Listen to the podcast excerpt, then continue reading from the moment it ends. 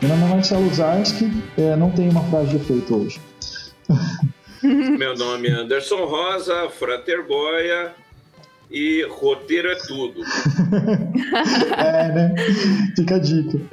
Meu nome é Marcela Lauber, eu sou artista e designer gráfico aqui em Campo Mourão e muito obrigada pelo convite, gente. É isso aí, a gente vai bater um papo com a Marcela. Marcela Lauber, né? É assim que pronuncia, isso, Marcela? É, Lauber, é isso né? mesmo, Lauber. Uhum. Legal. A gente vai bater um papo com ela, é, conhecer um pouquinho mais sobre o trabalho dela como artista e trabalho também, é, fora o lado artista, também trabalho empreendedor, né? Também uhum. que rola. Depois uhum. a nossa vinhetinha que vai rolar depois.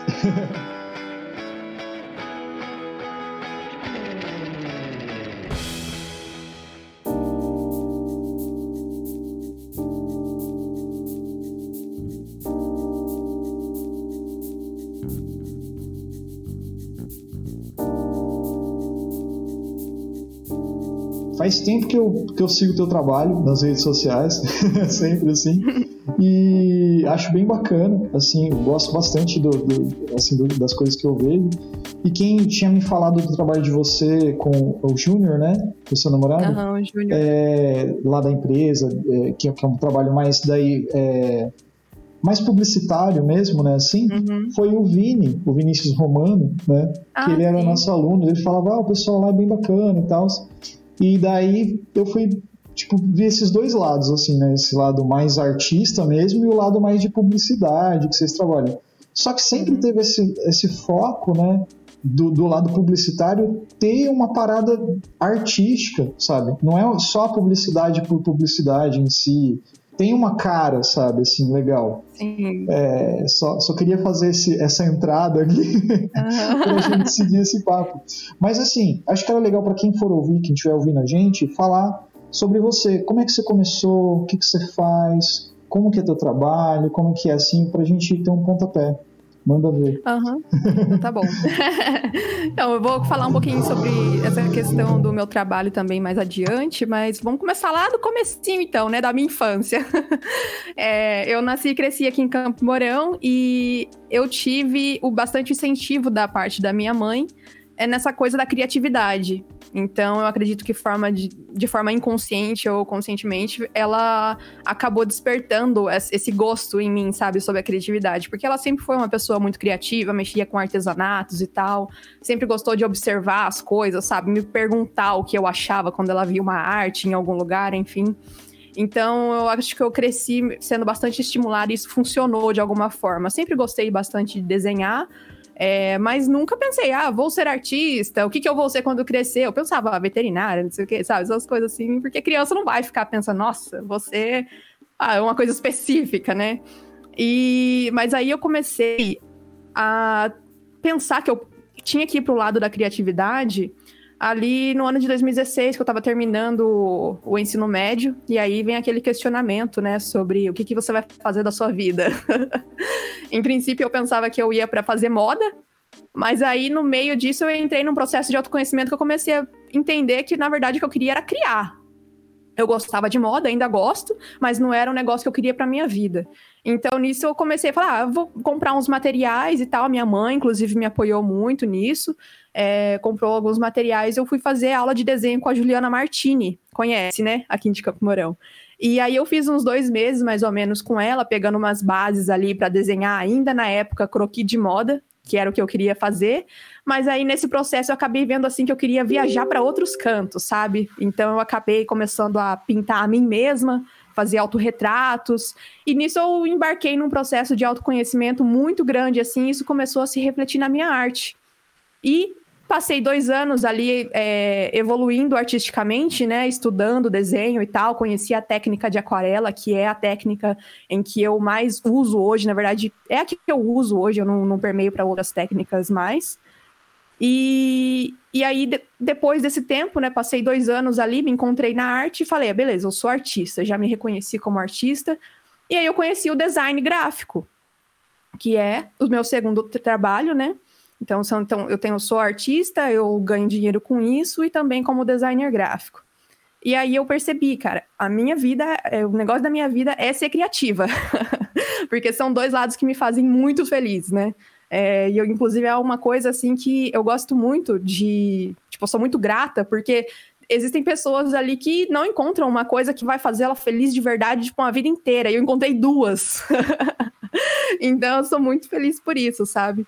E desde então, agora, tipo, desde 2016 para cá, acho que deu cinco anos que eu sou artista, designer, eu acho que deu uns quase quatro anos, mais ou menos. E estamos aí, né, empreendendo nesses dois campos.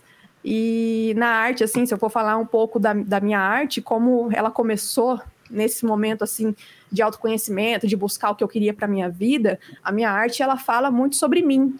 Por isso que você vai olhar para minha arte, você vai encontrar é, o meu rosto muitas vezes. Nem sempre, mas na maioria das vezes existem características minhas, né? Como alargador, coisas que eu gosto, porque geralmente eu estou falando sobre meus sentimentos, sabe? De alguma forma. Eu estou registrando a minha vida ali. E acabou que, tipo, num processo natural eu comecei com essa coisa do autorretrato, mas acabou isso resultando também naquela coisa, tipo, da pessoa ver a minha arte, mesmo que tenha meu rosto, ela se identifica e, e traz outras interpretações e tudo mais. Então, na arte, hoje em dia, eu trabalho dessa forma, sabe? Buscando trazer uma mensagem sobre autoconhecimento, sobre que, como essa arte me resgata, sabe? Nos momentos difíceis, nos momentos felizes, como eu quero inspirar as outras pessoas. E, e é isso, criando projetos aí para levar a arte para a vida das pessoas. Pô, eu ia falar esse lance do, do, do autoconhecimento, né? o, o teu trabalho, né? A tua arte tem bastante dessa coisa do, do teu autorretrato, né? Uhum. É, isso foi um, uma pesquisa que, que você foi fazendo, foi, você foi achando legal? Teve inspiração, por exemplo, Frida Kahlo, né? Que, que fazia muito isso, né? Assim, uhum. como que foi isso daí? Acho que, tipo assim, porque você vê a, a, o teu trabalho, é tipo assim, é, é legal que você vê tua cara assim lá. Você uhum. olha e fala, ah, é o Marcelo, sabe? Não é outra pessoa, é você desenvolvendo o negócio. Foi uma pesquisa, foi, foi, foi o que você achou legal, foi aparecendo de repente, foi esse. Como é que foi isso? Foi uma mistura de tudo isso, sabe? Foi um fluxo natural. Porque assim, é... quando eu comecei ali, que eu comecei a estudar arte, o que aconteceu? Eu entrava na internet, buscava referências, referências, referências, querendo conhecer artistas é, que eu me identificasse e tudo mais. E aí eu, sabe o que, que eu? Eu acabei não encontrando pessoas assim que eu me identificasse muito. E para você ter uma noção de como era um pouco dormente essa, esse lado artístico no sentido de pesquisa na minha vida, eu ainda não conhecia a Frida em 2016.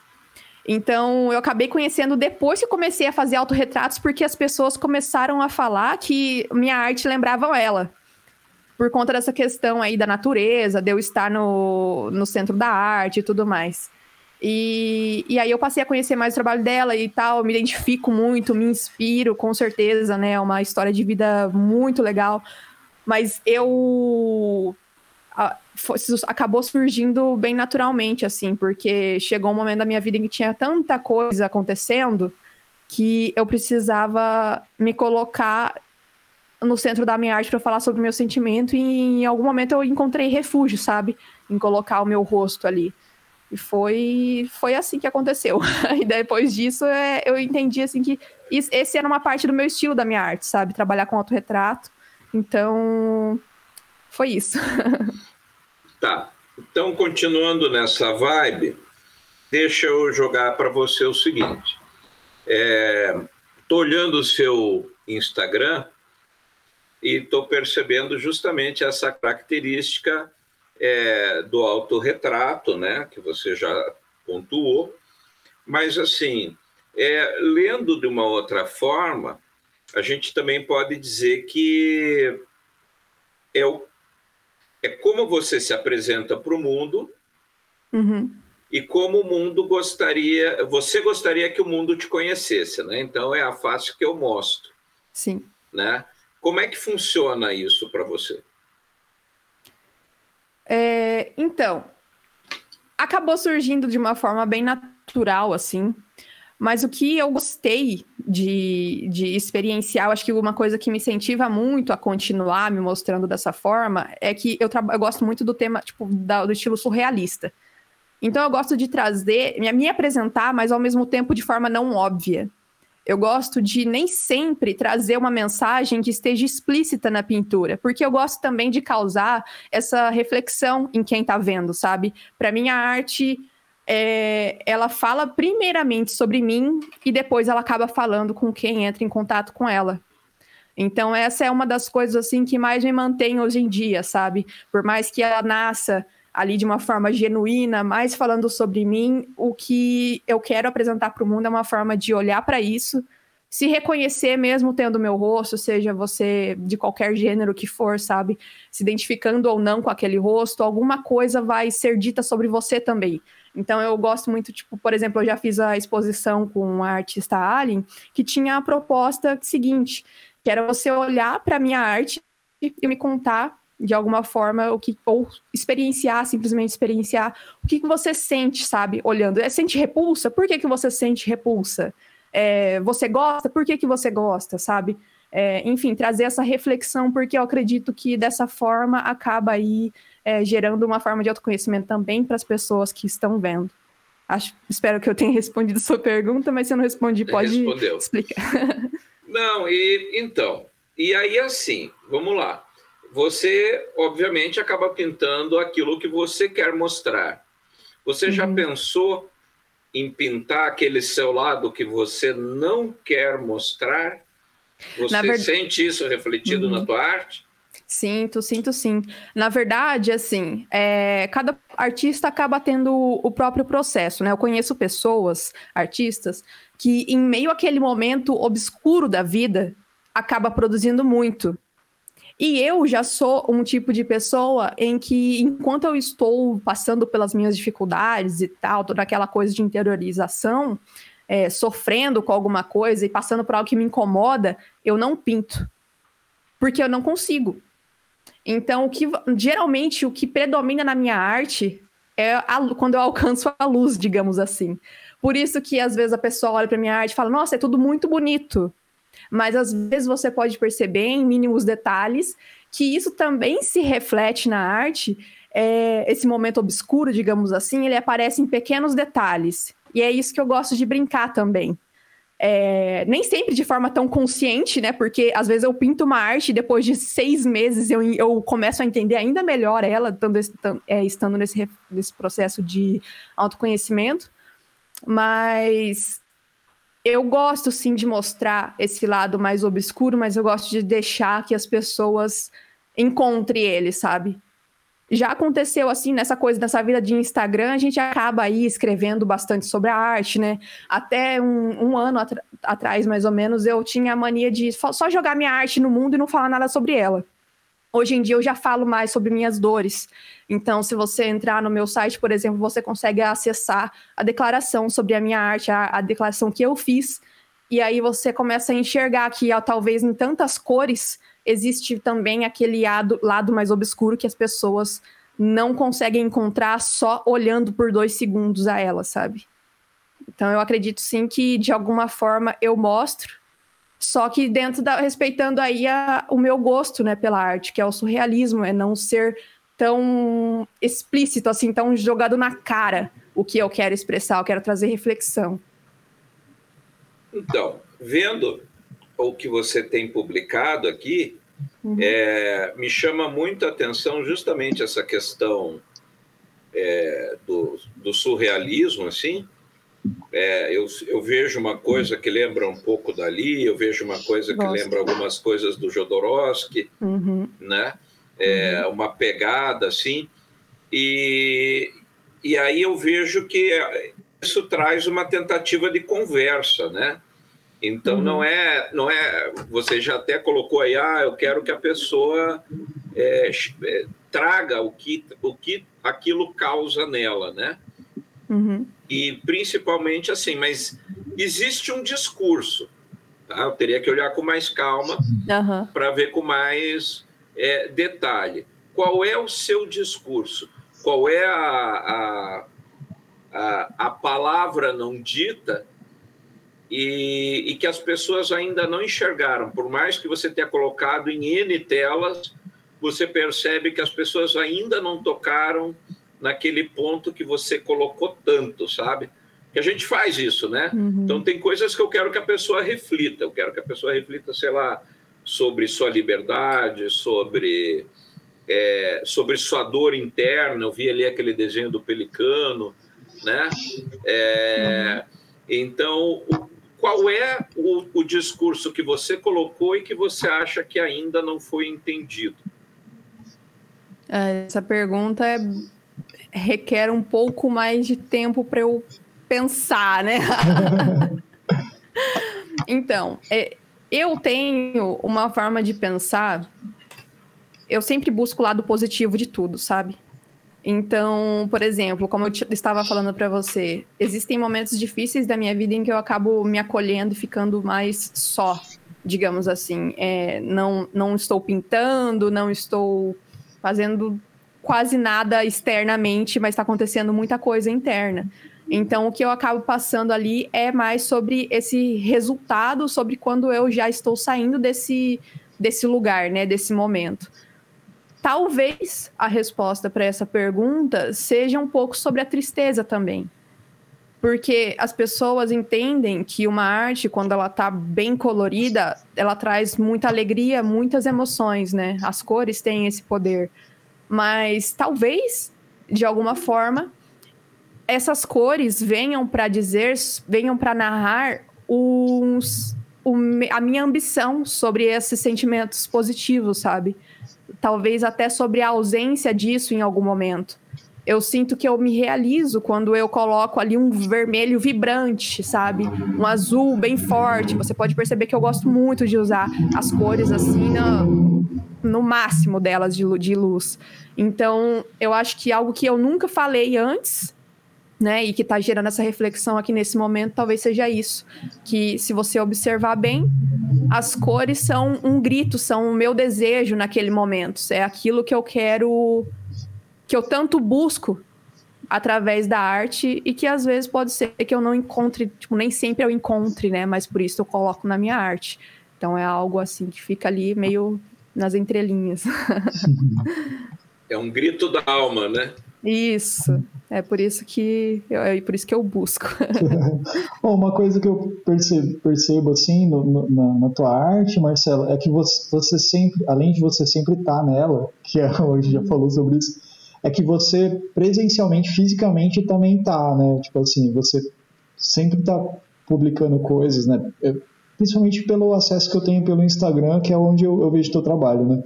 Mas é, você sempre está publicando um stories de você falando coisas, falando processos, falando algumas ideias, você sempre tá tem fotos de você segurando tua arte, tem a, você dá a impressão de que você é uma coisa só com aquilo ali, sabe? Legal. É, é, é então, é uma percepção que eu tive já há um tempo, eu acho, é, acho isso muito legal. Eu tenho um pouco disso com o meu trabalho de música.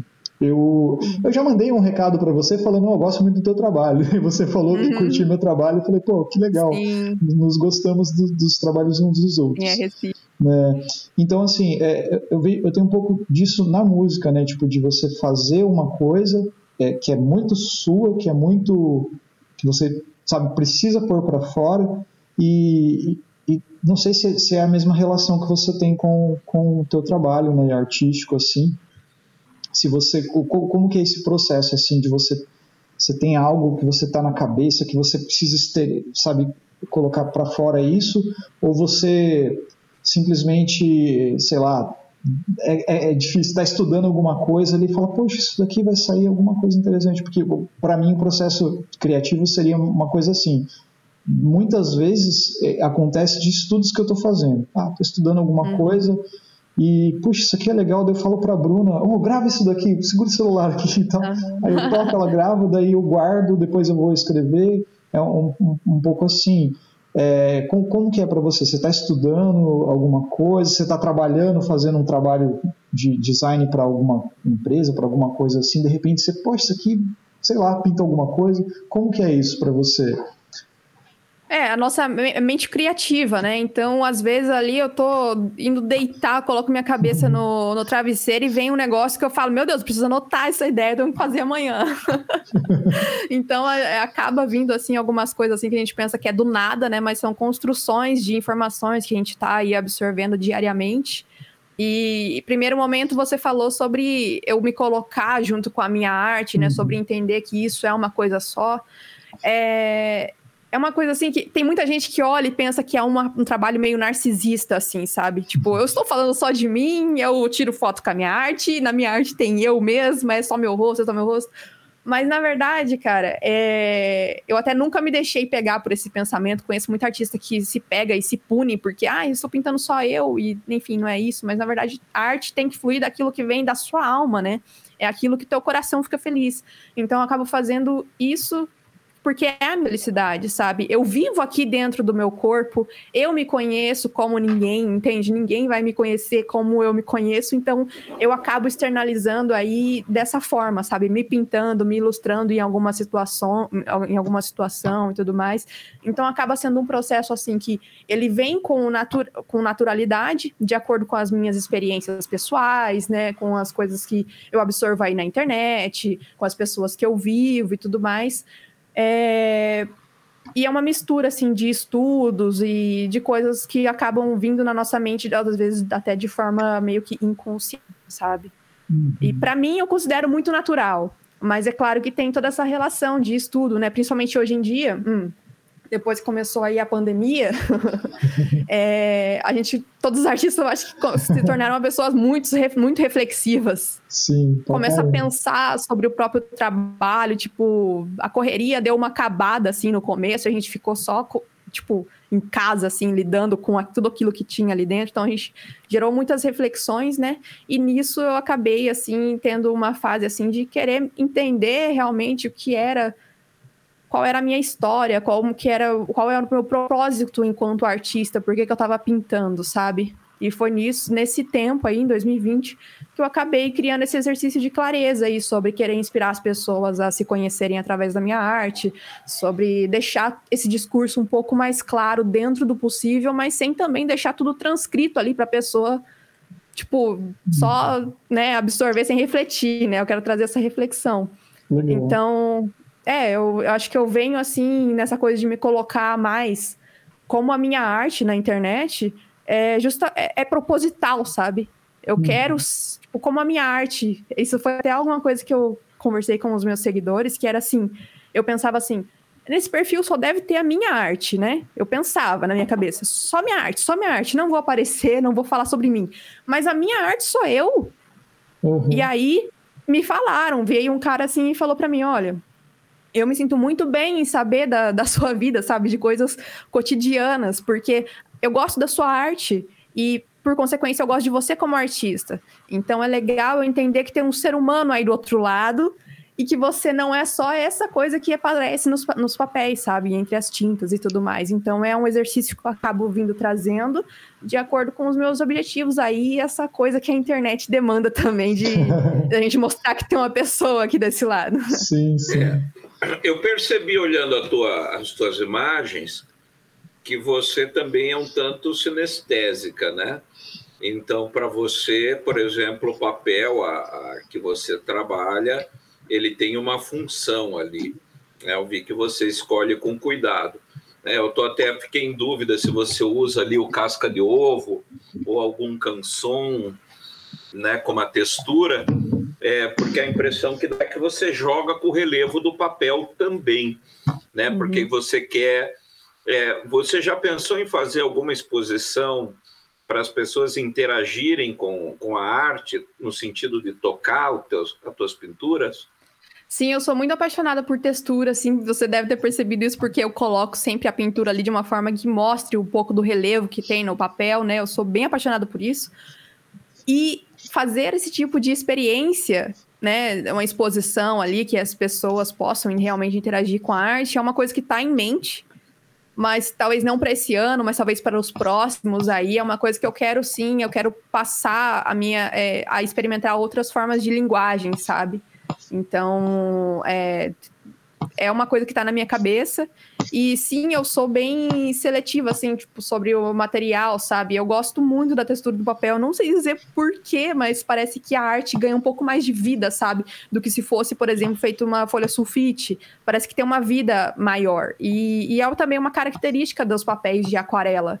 é, ter essa coisa assim meio parecida com casca de ovo, né? Esse papel que eu uso, eu já usei canson, eu era apaixonada por um, por um papel, só que ele parou de ser fabricado, eu fiquei muito triste. tipo, passei dois anos assim usando só ele, ele parou de ser fabricado. E agora eu estou usando um papel alemão.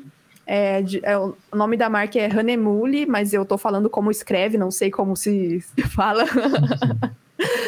mas é isso, eu gosto muito de papéis com texturas assim e por conta disso mesmo, sabe? Trazer, eu acho que um pouco de, de um, um, destaque, assim, na arte. Acho que faz parte do, também da, do que eu apresento.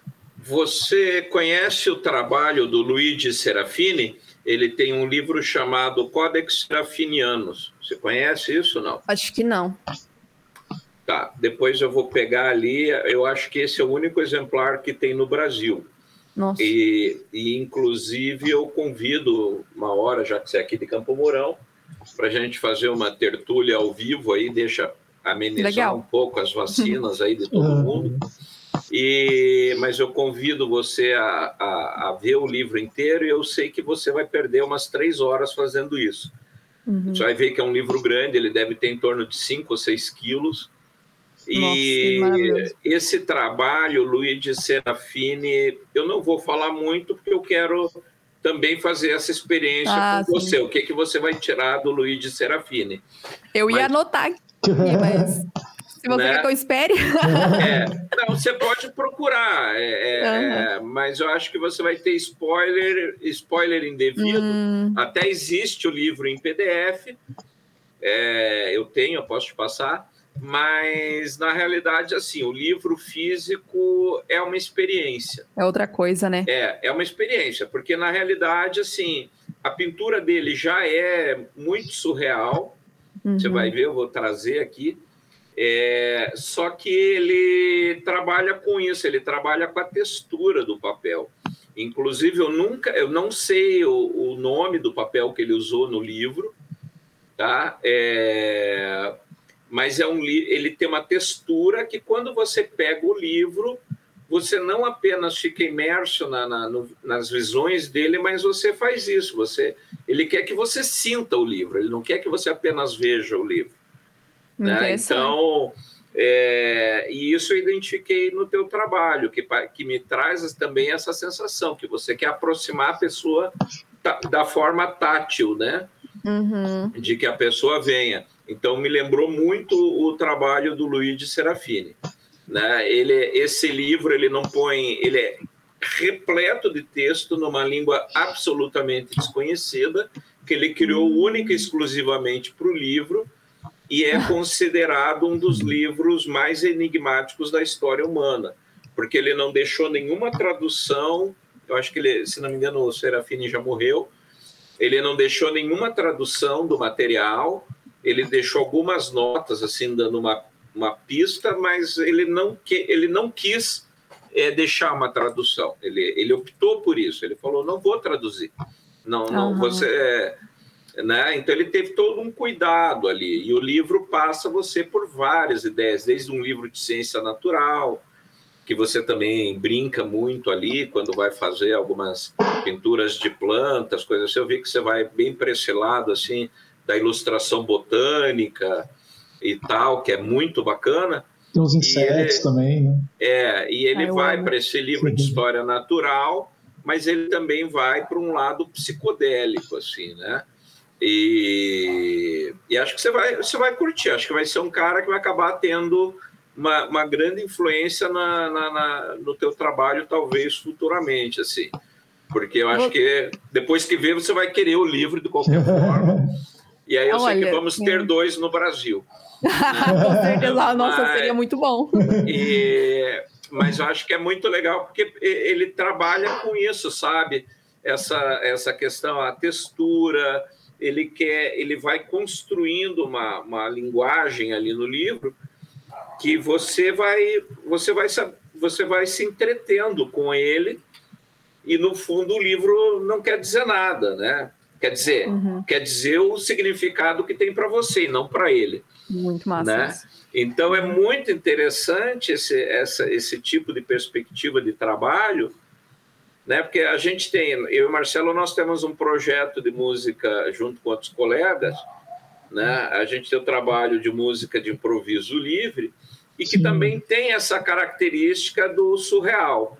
Então, é uma música no geral que é apenas instrumental, tem uma ou outra vocalização, mas o objetivo dela é refletir. E aí tem gente que se incomoda muito, que se sente extremamente desconfortável, nossa, que uhum. porcaria isso, né? E tem outros que você destampa a cabeça da pessoa e a pessoa viaja no som e diz, cara, nossa, que coisa uhum. mais louca, eu, fui levado para um lugar assim, assim, assim, né? Nossa, muito bom. E, e acho que isso é muito interessante, inclusive na perspectiva do surrealismo, é, porque não é uma arte pronta, né? Mais do que aquilo que você quer mostrar para a pessoa, é como a pessoa lê aquilo.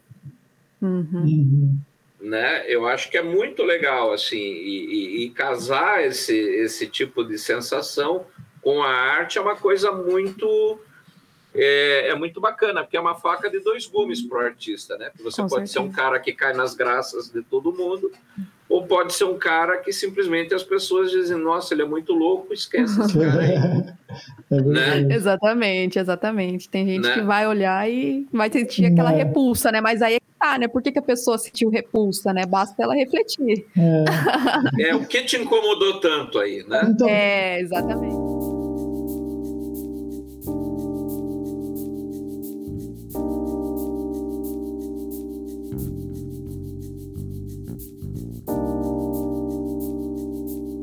Uma, uma, uns trabalhos seus que, que nem você falou do negócio tátil, né? Assim, que dá vontade de você pôr a mão pro que tá rolando. Assim, que legal, que, é, que é legal, Maganão. Você, você olha.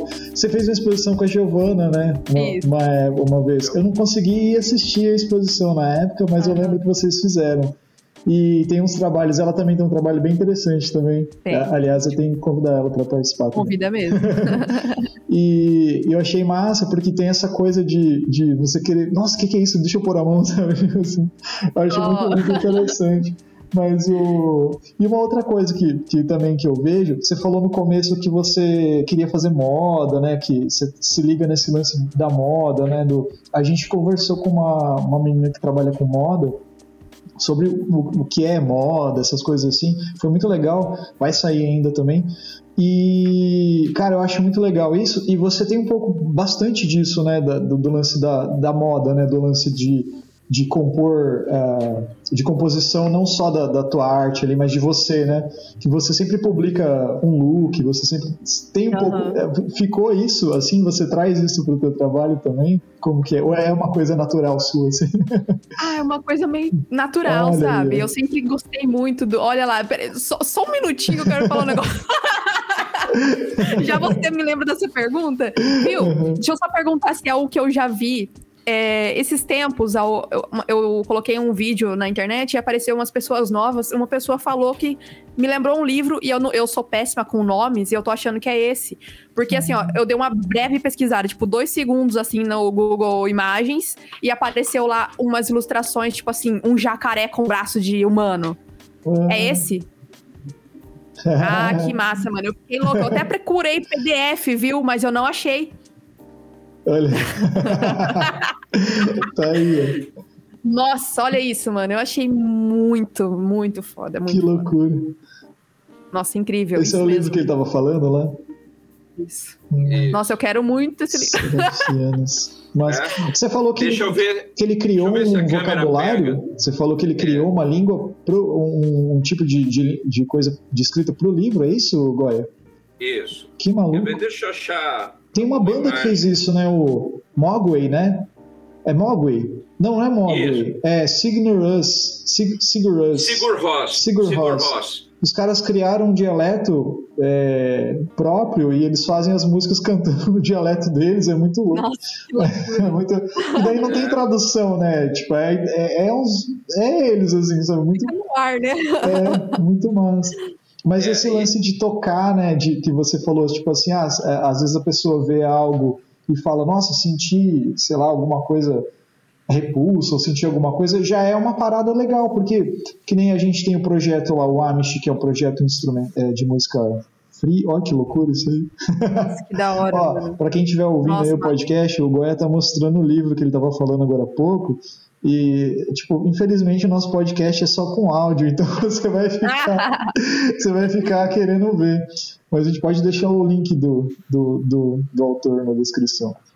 É, então, e esse lance de, de, das pessoas sentirem é interessante, porque as pessoas, às vezes, elas. Só o fato delas de incomodar é legal, né? Que a pessoa Sim. chega para você e fala: Nossa, pode ser uma crítica, pode ser qualquer coisa, é, já, já é legal, né? Já tem um retorno para você, né? Para mim já é uma honra, já. Quando a pessoa Sim. não gosta, eu até gosto. Eu falo, nossa, alguém. Tipo assim, porque eu gosto da arte, então a pessoa trouxe outra visão, né? É, sim, exatamente. É, teve uma vez. Isso é legal. Uma, Desculpa se eu tiver te cortado. Não, não, não, pode falar. Eu fiz primeiro uma exposição ali no museu, que foi menor, assim, foi individual. E aí eu tive um dia que eu estive lá e foram as pessoas, né, para conversar comigo e tinha umas crianças. E aí chegou uma criança, assim, e, e viu uma arte minha que para mim é um sentimento, tipo, ó, me traz uma representação muito positiva. E a criança, tipo, se escondeu atrás da mãe dela e falou assim: ai, não, tá triste, a moça tá chorando, que, nossa, ela tá muito triste, sabe? Eu penso, a criança ficou arrasada com aquilo, sendo que para mim significa algo muito positivo, sabe? Então, é uma experiência muito enriquecedora mesmo. Nossa, eu amei. que da hora isso aí, hein? Genial, é. genial. Eu vou tentar, eu vou tentar mandar o, o, uma foto no, no Telegram. Ah, sim. Que daí o Marcelo te passa. Uhum. Você tem Telegram? Ou... Ih, eu não tenho, mas não. eu posso fazer. Não, mas eu mando, eu mando pelo. É que a gente tem um grupo, a gente usa Telegram.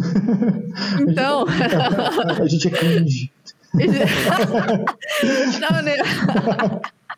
Não, mas eu te mando no WhatsApp daí de boa. Tá bom, é... Então, é bem. É, né? Bem, é. bem isso mesmo, bem essa divisão. Bem específico, né? Mas o, o, o lance, só pra gente ir para um outro assunto? Não, vamos finalizar ainda não. Ó, não fui eu que falei agora. Não, finalizar esse assunto. Ah, tá. É que o Goya fica falando assim, ó, o Marcelo toda hora ele fala, ah, vamos para uma reta final, todo programa e tal, eu que puxo sempre o final, né? E daí ele fica falando. Mas enfim, é, não, é só para...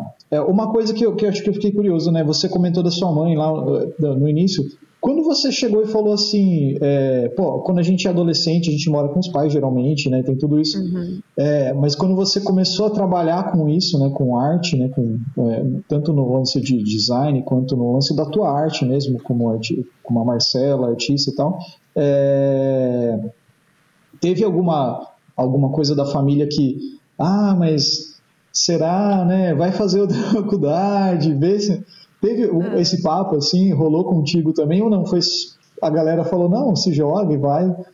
Cara, eu tenho que agradecer muito pela família que eu tenho. Minha família, é, ela tem, é de uma origem muito humilde, mas ao mesmo tempo, tipo, ele não é aquela galera. Geralmente a família humilde quer que é, que é o melhor para você, e nisso elas vão querendo te enquadrar naquela coisa do concurso, uhum. ser médico, ser advogado, pensando ali no, no conforto que você pode conseguir, né?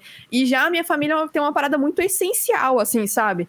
Tipo, o meu pai, por exemplo é, ele trabalha com construção, sabe? Então ele uhum. sustenta a nossa vida aí sendo pedreiro e ele é isso até hoje. E é um cara mega inteligente e ele aprendeu isso, essa profissão com o pai dele. Uhum. E, e, ele gosta de trabalhar com isso, entende? É, uhum. Existe essa visão, tipo, de tipo, ah, mano, por que, que você vai ser pedreiro, sabe? Ou uhum. vai fazer isso daí só no começo aí e depois você vai fazer outra coisa. Mas não, ele gosta, sabe? Uhum. Então eu sempre tive esse exemplo aí de fazer o que, que você ama.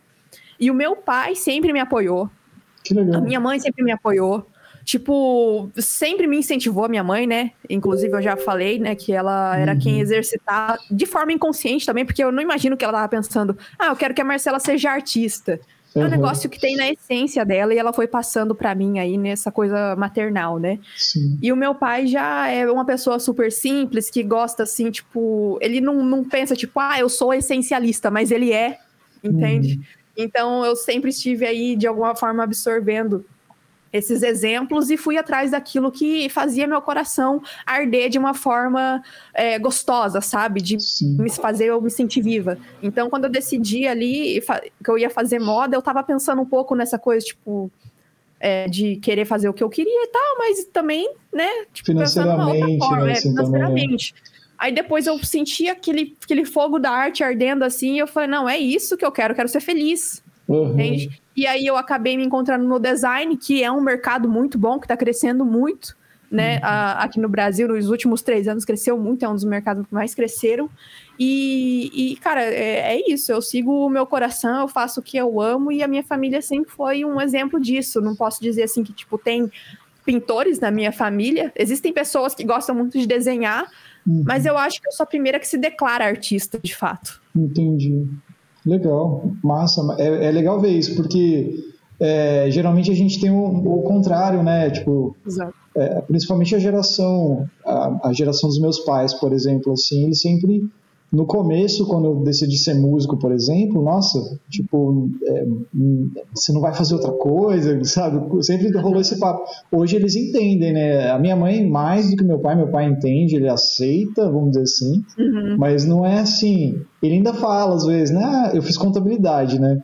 Tipo assim, ele ainda fala, ah, você, você podia estar tá fazendo lá até atendendo umas coisas de contabilidade aí e tal. Eu falei, meu, contabilidade não tem nada a ver comigo. Mas foi coisas que você vai fazendo, tipo, meio por influência, né? Mas legal isso daí, teu, porque você meio que buscou isso aí, a, a galera deu amém e já era, né? O, o Goiás que teve um pouco disso também, né? Porque o Goiás pesquisa esse lance do, do, oculto, né? Trabalha com tarô, com tai chi, com umas coisas muito legal, interessantes. Sério, que massa. Sim, eu até ia falar, mano, teu, os teus desenhos, a tua arte ca casa muito com o lance de baralho de tarô, cara. É, seria é, muito foda se você é. fizesse um, pegasse cara, as cartas e fazer. Nossa, ia ser animal, cara, isso daí. É, deixa eu mostrar para ela um que, que eu tenho aqui. Olha só. Deixa eu mostrar para é. ela que tá. Você é, vai na casa do Goya. Eu tô fazendo a, uma encomenda. Uhum. Pode uhum. falar, pode falar. É, eu, tô, eu tô fazendo uma encomenda, é, a pessoa pediu para eu fazer a, a, o, o arcano a, a sacerdotisa. Tem outros nomes dela, mas agora que eu tô começando a ouvir algumas coisas, tipo vídeos e tal, e acessar essa coisa do tarô, eu não tinha muito conhecimento. Mas aí eu tô na execução dessa, dessa releitura da carta, só essa para ela, uhum. é, com alguns elementos que ela gosta, mas assim, o, o pouco que eu escutei, eu já fiquei apaixonada e pensei, mano, que da hora que deve ser você fazer a tua própria carta do, de, de tarô, né? Teu próprio baralho, né? Porque uhum. antigamente era assim, né? A pessoa fazia o próprio, né? Sim. Nossa, que da hora. É muito legal, meu. Se você for na casa do Goya, mano, ele tem uma caixinha com uns 500 baralhos lá. Aí ele pega, a mulher dele fala assim: Ah, eu já vi ele com aquela caixinha. Ah! mas, é, mas, é, muito legal, meu. Tem é que ir pra ficar horas e horas, né? Um Nossa, deve ser muito massa. É muito louco. Não, peraí. Mas, mas casa muito, cara, porque tem muito a ver. E tem, sabe o que, tem um pouco? É, vocês estavam falando disso na hora que eu tive que sair um pouquinho. O lance, tem um lance meio, meio de Lindo. sombrio na Nossa, tua.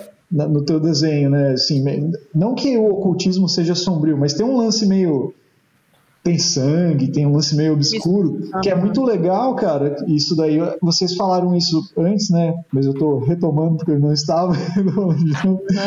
Mas é só para mim fazer esse comentário. Eu, eu, acho muito legal. E, e tem um pouco, uh, me lembra um pouco, ó que massa isso aí. Dá para ficar um tempo. Bem psicodélico isso daí. Tem uma, uma coisa que me chama atenção, Marcela, que é, me lembra é, música, sabe? O lance. Você deve se ligar em música também, curtir. Mas me lembra coisas da Bjork, sabe? Eu adoro a Bjork, sou apaixonado pelo som dela. Não sei se você conhece o trabalho dela também e tal, eu escuto. Mas é, me, me chama muita atenção, porque a Bjork ela é uma cantora que. Ela, ela, ela não é normal no sentido de ser uma cantora pop, né? Ela mistura muita coisa. Olha que da hora isso aí também. Isso me, me lembrou aquele é. joguinho de celular que tem as É, só um pouquinho. É. Então, é, ele é um tarô cubista, né? Esse aqui. Então, se você. Aqui é a carta de frente, né? Se você deita um pouquinho a hum. carta. Ó, que legal. Aí levanta o castelo, ó. Nossa, Nossa, agora você consegue. Se... Nossa, velho. O cara tem relíquias. É, massa. Não, muito louco. Então, daí me chama atenção esse lance aí, porque ela tem essa, esse lado de fazer música de um jeito diferente. Ela, ela bota imagem, tem um trabalho dela.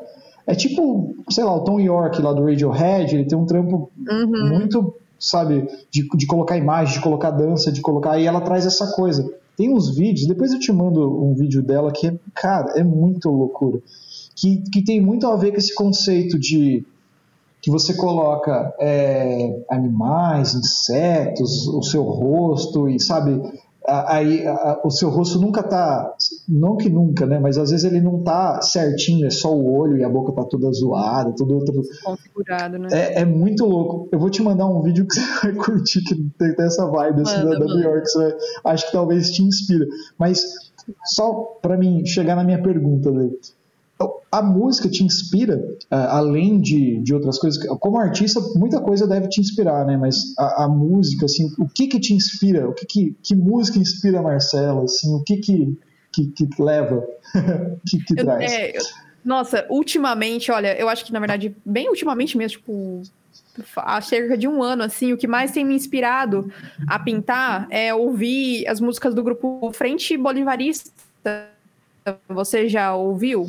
Tipo, tem umas misturas, assim, da, umas músicas latinas e tal, uma parada mais cultural, uma mistura de som da floresta, passarinho, é, índio cantando, essas paradas, tipo, é uma parada muito imersiva, assim, sabe? Eu curto muito essa parada de ir misturando, tipo, eu entro dentro do som e eu acabo criando um cenário e isso acaba inspirando na minha arte e tem tudo a ver porque eu gosto muito de misturar ali os elementos da natureza, é, é pássaro, é, inseto, é, espinho, da, é, misturar partes de plantas, dor e sensação de prazer, e, enfim, é uma mistura, sabe? Então, Frente Bolivarista é a playlist que eu coloco ali e eu fico o dia inteiro ouvindo, sabe? Mas eu vou te falar que às vezes eu crio no silêncio também. Sem música nenhuma, mas ao mesmo tempo, tipo, ouvindo o barulho da cidade, ouvindo o barulho dos pássaros, que agora eu tô morando aqui perto do bosque.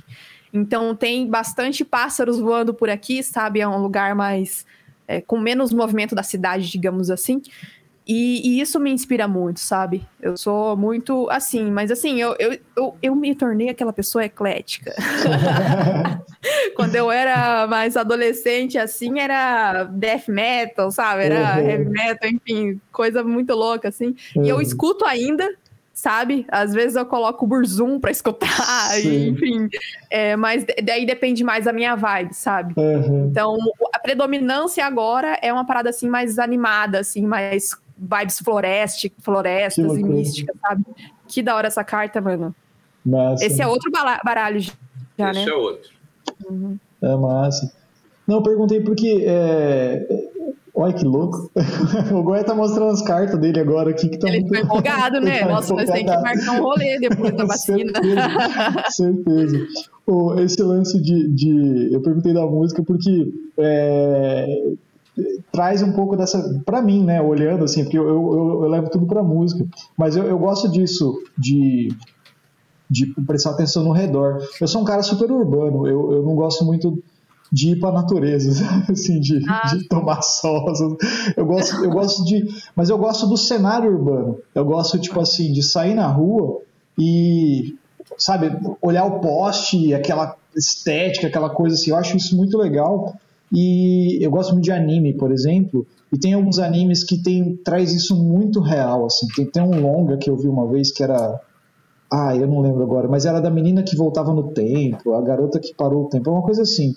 E, e, tem muito isso no, no, no, anime, sabe? O cenário urbano, aquele negócio do Japão, tudo coisa. Eu, eu acho isso muito legal, cara. Que acho que é bem oposto do que do teu trabalho, que é todo natural, todo floresta, meio witch. Não, Mas, por exemplo, né, se for falar assim, da, de, eu, eu gosto muito dos, dos filmes do Hayao Miyazaki. Porque eles, eles e eles trazem já essa coisa mais da natureza ali do interior, né? Você uhum. consegue se sentir já, tipo, num lugar assim, mais, mais no campo, assim. Então uhum. eu sou bem apaixonada por esse lado tam, também, sabe? Legal. É, esse, eu tava conversando com o Júnior, cara, eu acho que eu não conseguiria viver, tipo, em São Paulo. Eu ia ficar deprê, cara. Provavelmente você feliz lá.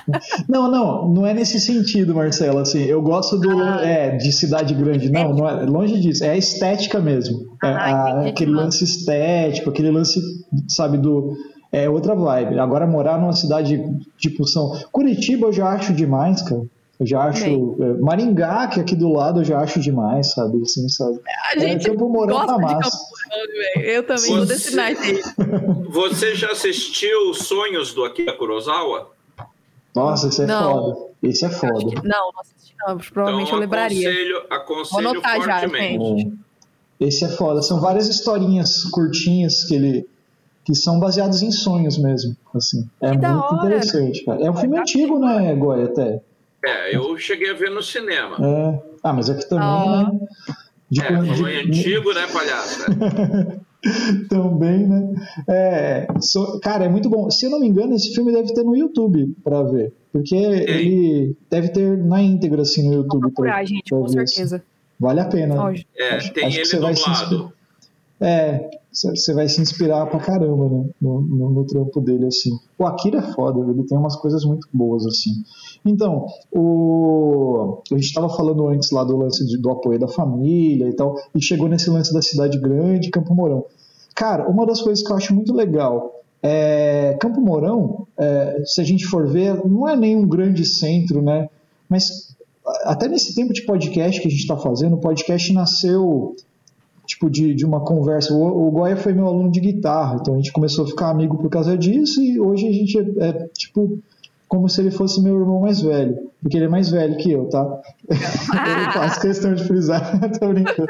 Só para ele ficar bravo comigo depois, eu tenho que falar isso. Mas enfim, a gente começou com bater papo de coisas que a gente gosta, porque a gente, ao mesmo tempo que a gente gosta de música, a gente é nerd, a gente gosta de, de quadrinhos, a gente gosta de outras coisas também. Então, é, começou isso. E, e, e, a gente começou a trazer pessoas que a gente achava legal para bater um papo, né? pessoas daqui, pessoas de fora. E como que, que eu, a gente começou a reparar, principalmente eu reparei que, cara, como tem gente em Campo Mourão fazendo coisas incríveis. Então, o teu trabalho, tem o grupo do RPG, cara, que joga RPG, que é uma galera que estuda isso, que vai atrás. Tem uma galera da arte, meu. O próprio Goy, ele não é daqui, mas, meu, tem um trabalho muito legal de tai chi, de coisas bem interessantes, cara. E, e eu acho legal que, que nem você falou, ah, eu, eu sou de Campo Mourão, gosto de Campo Mourão, quero ficar aqui. Que legal que isso só soma na cidade, sabe? Que tem, as pessoas têm muito o pensamento de que, ai, ah, você tinha que ir embora daqui, você tinha que não sei o quê. E, cara, hoje em dia, né, vendo, até pelo fato do corona que veio aí para derrubar um monte de, de paradigmas né, novos aí, uhum. é, hoje, qual a diferença de São Paulo, um grande centro, com Campo Mourão para você fazer tua arte? Nenhuma. Uhum. Lá você só tem acesso a coisas ao, ao, ao tempo todo, mas para você trabalhar, para você fazer suas coisas, cara, porra, você pode fazer em qualquer lugar, né? Então tá tudo igual, tá todo mundo em casa, fazendo as coisas em casa, né? Então tá é, é, eu achei isso muito legal, cara. Tipo, esse, esse, esse tipo de pensamento.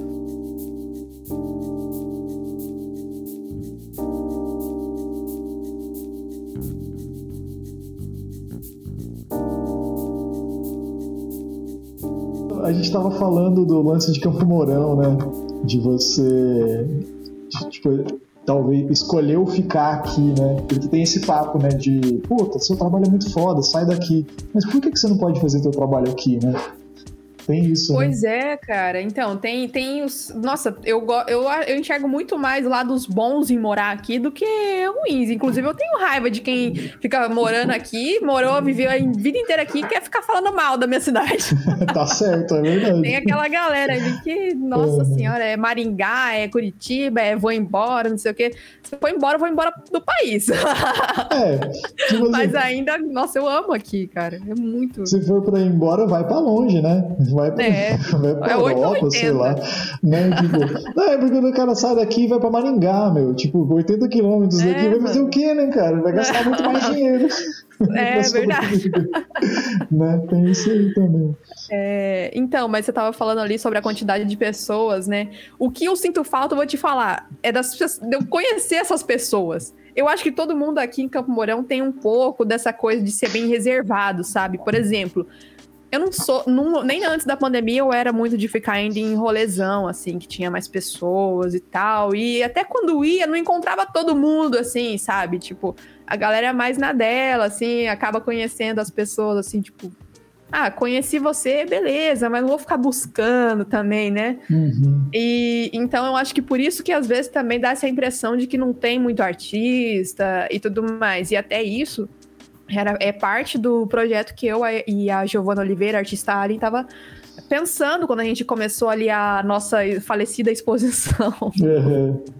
Porque a gente estava toda animada, né? Tipo, era uma, uma forma de mostrar que tinha a nossa arte aqui em Campo Mourão e no futuro a gente quer trazer mais artistas e trazer a exposição para um lugar, um espaço maior, conseguir é, patrocínio, sabe? Para fazer uma parada e trazer fazer a galera que está crescendo aqui como artista aparecer, sabe? Fazer um rolê massa, entende? Sim. E, e aí, infelizmente, né? Não sei se vocês sabem, mas ela durou uma semana e começou a pandemia. Não, é foda.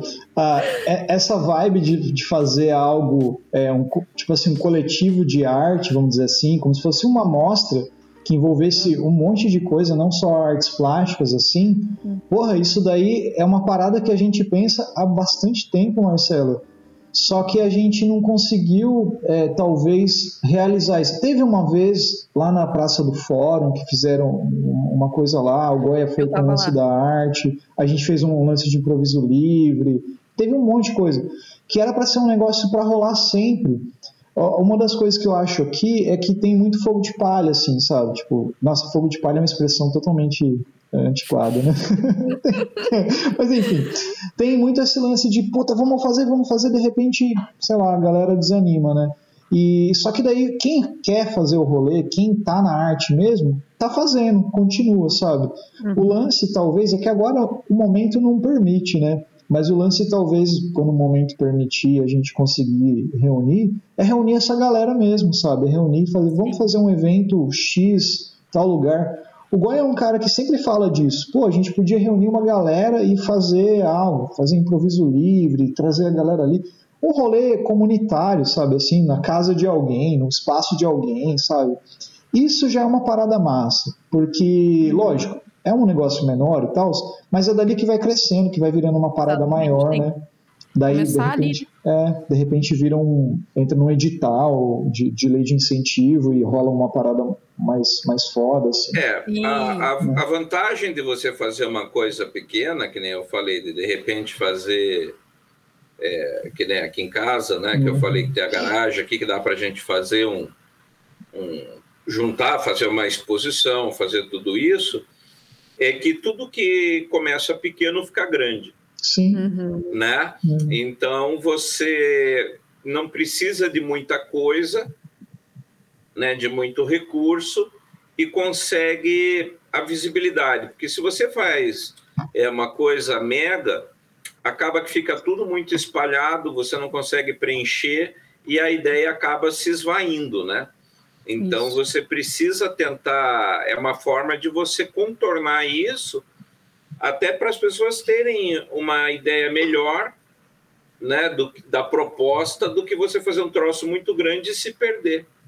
Sim, Exatamente, concordo plenamente, viu? Porque, assim, eu sou desse lado aí que quer, quando quer entrar num projeto, entra para fazer o negócio bem feito, quer fazer a parada acontecer bem definida, sabe? Para as pessoas entendam, que cheguem a, até as pessoas. Tipo, é, eu, eu participei de um projeto ali que era o Brechó das Minas, primeiro, Sim. que eu, eu, desenvolvi identidade visual para o grupo e tudo mais, então fomentou muita gente, tipo, teve muita, era muita mulher, assim, é, empreendendo e, tipo, levando lá, tipo, a gente vendeu muita coisa, tinha muito, foi, passou muita gente, na, era no, na casa da Stephanie, e foi muito legal, porém acabou, a, tipo assim, acabou o rolê, sabe, por conta de coisinha besta, sabe, uhum. picuinha, essas coisas assim, que é chato, sabe, e aí, e o, sabe o que é o difícil? O mais difícil de criar um projeto desse é, é definir as pessoas que vão estar tá na cabeça do, do e, e, falando o que, que é, o que vai ser feito, o que não vai. Uhum. Porque o nosso erro, assim, era coisa de principiante também, né? O, o projeto foi morto, digamos assim, por conta de pessoas que não ajudaram para quase, sabe? Então, enfim, outros assuntos, né? Uhum. Mas a exposição minha com a Giovana Oliveira é um bom exemplo, assim, que, tipo, ia, tinha tudo para dar certo. Cara, eu acho que passou mais de 100 pessoas Nossa. no dia da abertura. A gente lotou aquele salão ali da biblioteca municipal. Foi, assim, uhum. surpreendente, porque a gente divulgou muito, a gente uniu a nossa galera, tipo, foi família, sabe? Tipo, era um rolê assim, muito cabeça, entende? Uhum. E assim, a gente, a gente arrumou tudo em, em cerca de dois meses. E era para durar um mês a, a, exposição. Acabou durando ali cinco dias. Foi, foram algumas escolas, a Giovana conseguiu fazer ali uma oficina com eles. É, Eu não uhum. consegui ir porque eu estava mudando de casa. Mas, uhum. enfim, é, rolou o que tinha que rolar, foi bom. A gente até conseguiu se inscrever num edital, edital Bela Iniciativa, a gente foi escolhida, legal. nós já fizemos live, as pessoas reconhecem que esse foi um evento que foi legal, a iniciativa, né? E que vai voltar a acontecer. Sim. Então, assim, nós temos registro, sabe? Tá tudo bem documentado e a gente quer fazer isso se tornar maior. Começamos só na luz, e mais a participação da Rafa, da Casa Amarela, e a, uma intervenção artística da Pri, que é a artista, né, é a atriz. Então, para você ver, né, a gente foi se unindo ali com o que dava, mas na próxima aí, principalmente pelo que você falou ali, eu fiquei até tentada nessa questão aí da, da experiência, né, é, que você esse projeto que vocês têm aí, eu acho que tem tudo a ver, sabe? Rola uma exposição e aí rola a música ali, Sim. um improviso, tá ligado? Eu acho que tem tudo a ver com, com a proposta. Enfim, fica no ar aí. É, uma coisa que eu gostaria de fazer dentro dessa perspectiva de arte ao vivo era justamente motivar os artistas para a gente levar o Emish fazendo a, a trilha sonora, né, para vocês produzirem a partir da trilha. Né? E aí, quando acabar o evento, ver o que se produziu em termos de uhum. música, em termos de arte, né? Sim, é, é e documentar tudo isso. Eu acho né? muito massa, genial. Uhum. Eu também pensei nisso, conforme vocês foram falando, eu pensei, nossa, seria massa, Fazer tipo, ter essa experiência porque eu sou assim, eu, eu, entro na vibe da música mesmo e, tipo, eu, eu não, não tive essa experiência aí, tipo, ah, pegar uma música que tá sendo improvisada ali, né, tá sendo feita na hora e eu fazer uma coisa. Deve ser muito foda fazer isso, tipo, deve ser uma, uma experiência muito enriquecedora, né? Uhum. Então, eu acredito que é muito interessante e fiquei bem interessada, viu? É. Sim. Eu, eu já penso, né, eu já penso uhum. nessas loucuras, né? Então, Não, é. que nem daria para fazer, que nem a gente fez no teatro com o telão. É, a gente é, fez no teatro. Colocar assim. a banda telão, tocando e vocês, por exemplo, pintando. Fazendo né, trabalho, né? Assim. Fazendo alguma coisa assim e jogar isso no telão. Cara, isso é muito legal mesmo. Uma coisa. Deixar uma tra tra transmitindo, né? Nossa, viajei aqui. Transmitindo aí, ao vivo, né? É. E aí divulgar, divulgar, porque assim, eu, eu vejo que a galera aqui em Gamorão tem ideias legais, mas acaba não chegando, sabe? A, a, galera que é fora da bolha, entendeu? O, o objetivo, assim, principal de toda vez que eu vou fazer, fomentar alguma coisa desse tipo, é atingir a galera de fora da bolha para que eles também entendam que tem arte aqui, sabe? Uhum. A galera da, fora da bolha que eu digo é que não é artista. Sim. Entende? Uhum. Então, eu acho tipo, eu fico sempre responsável por isso daí, eu amo fazer divulgação. Massa. O, a gente manja a feira criativa, né, que, tá, que rola nos, nos, domingos, né? A gente estava fazendo to, basicamente todos os domingos, ou uma vez por mês, do, sei lá, a gente se reunia para fazer o som lá no domingo de manhã, né, com, com a galera do Amish. Então sempre o, o Goiás fazia uma artezinha para divulgar e a gente ia lá e fazia. Era, uma, era um laboratório para a gente, né? Ia quem podia, né? Porque a banda é grande, né? Tipo, tem duas bateras, tem uma galera. Uhum. Só que nem todo mundo podia ir, então às vezes ia eu e o Goya e o baixista, eu, o Goya e a baterista, que é a Lisier, e o Barça às vezes ia, sabe? Então, mas assim, a gente ia. E era um laboratório, né? Pra gente fazer. É pesquisa de som, algumas coisas a gente gravou. E como era legal, cara, que a feira é um lugar que vai uma galera, mas também vai uma, tipo assim, que gosta de, mais de arte, mas também vai uma galera away, né, assim, underground, né, fora do negócio.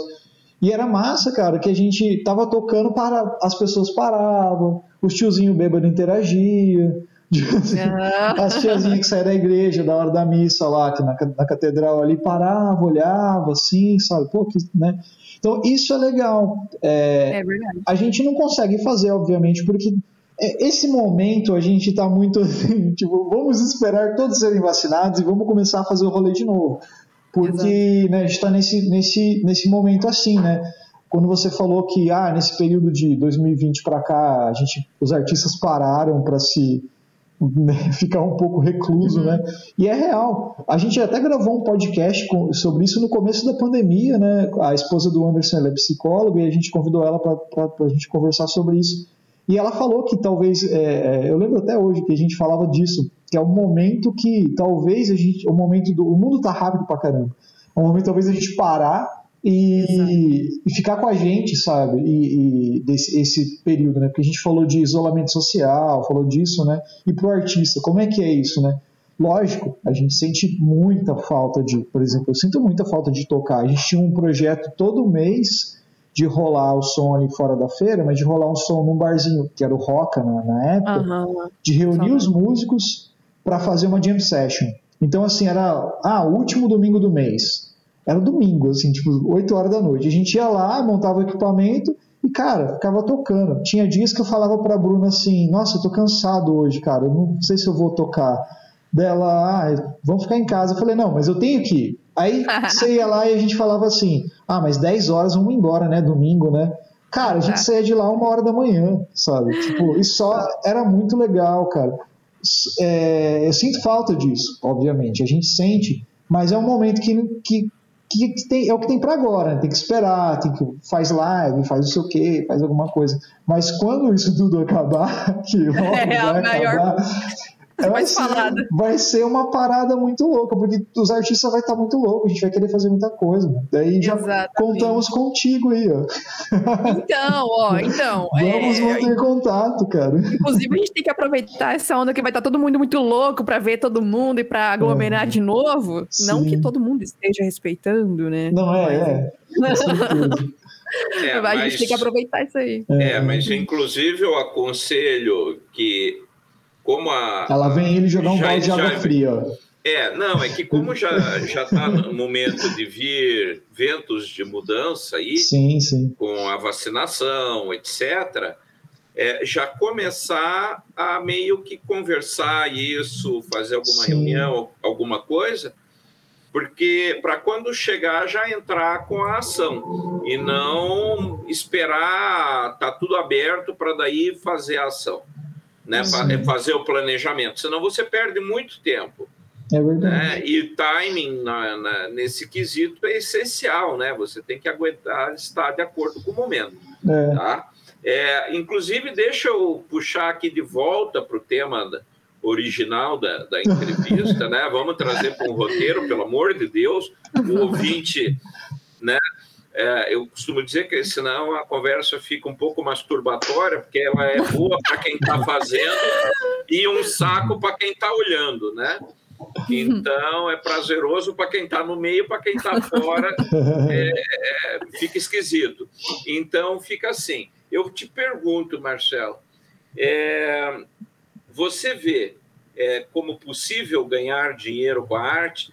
O que você falaria para quem está querendo entrar no mundo da arte, né, que nem você topou a tua verdadeira vontade, olha, é isso que eu quero fazer, é, é esse caminho que eu vou seguir, né? Então, foda-se, não quero nem saber o que vocês acham. A minha opinião é, eu vou viver de arte. Na realidade, eu entendi que foi mais ou menos assim, né? E o que você diz para quem está ouvindo né, como resposta. É possível viver de arte, né, sem bancar o, o, o artista pé de chinelo que, que necessariamente está lá e acha que viver de arte é ao mesmo tempo é, viver morto de fome.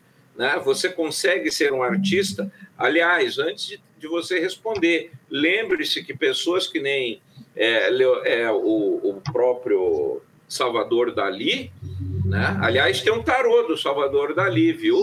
Vale a pena olhar. Nossa, Ele fez para o filme do 007. Ele fez um para um filme do James que Bond. Tá? E é lindíssimo. Ele tem a, a borda dele é folhada a ouro. Nossa. Né? E, e Salvador Dali, ele justamente entra nessa vibe.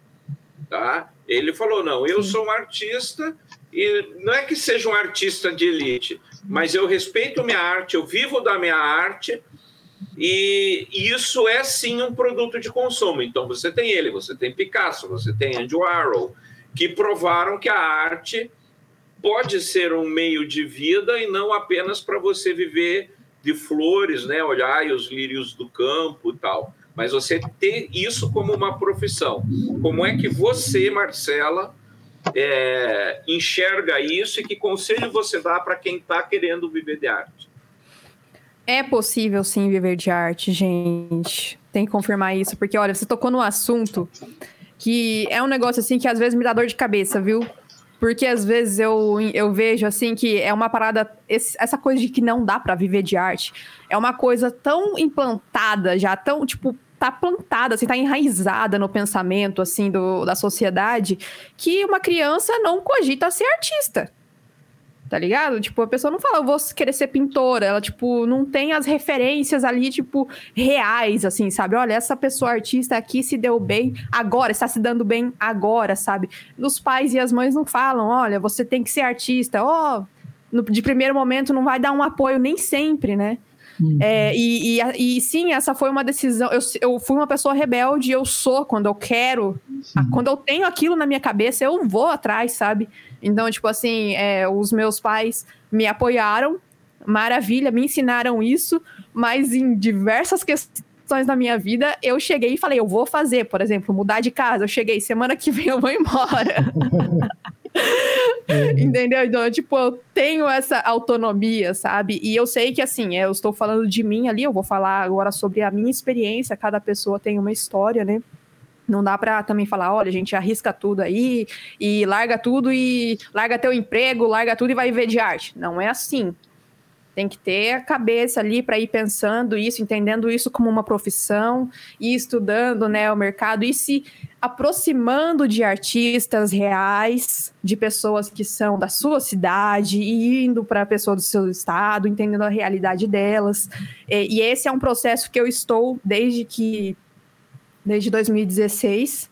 Estou criando aí os contatos e eu, eu já cheguei assim a, a, a ter essa pensa no, logo no começo eu tinha esse pensamento tipo ah mano é muito difícil viver de arte né?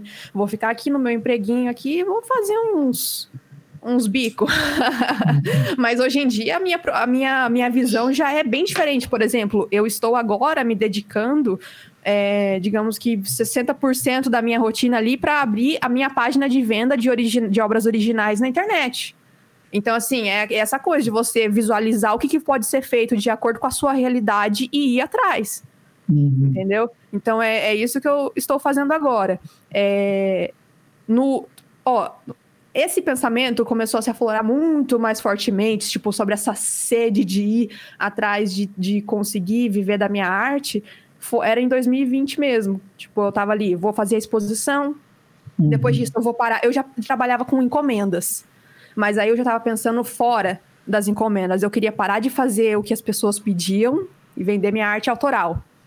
Uhum. E agora eu estou realizando isso. Estou indo para abrir a minha loja e focar mais nessa minha arte autoral por conta do, do atraso da pandemia, né? Uhum. Crises, é, econômicas, emocionais. Tudo. Né? Enfim, é, mas o que eu tenho feito mesmo é buscar estudar essa coisa do mercado. Assim, é, eu tenho um amigo de São Paulo que ele me passa a visão do que é ser artista em São Paulo.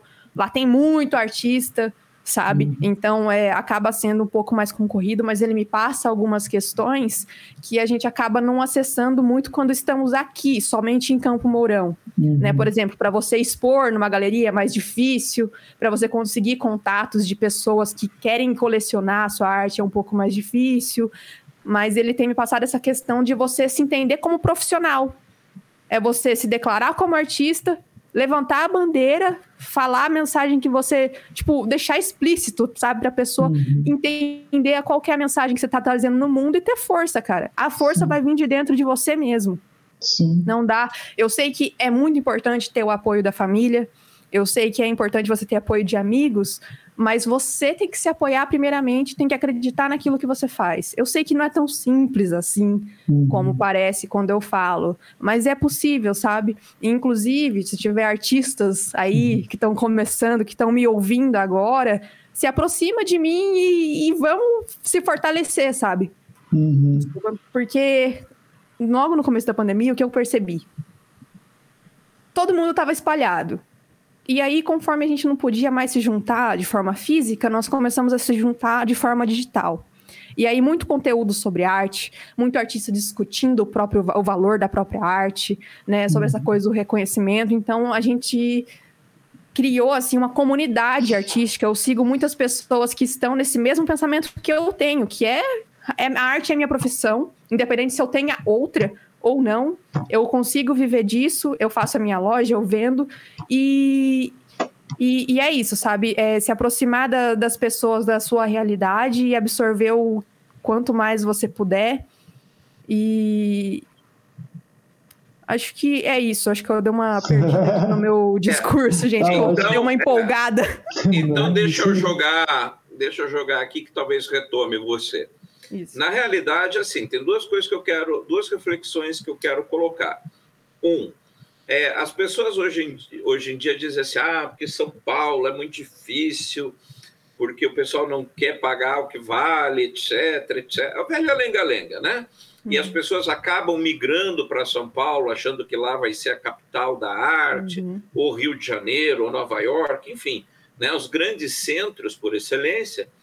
Mas se a gente voltar no tempo e você for para a época do Picasso, para a época do Dali, é, ou para a época do William Blake, né? O William Blake, se não me engano, ele, ele é ali século XVIII, né? Para comecinho do século XIX.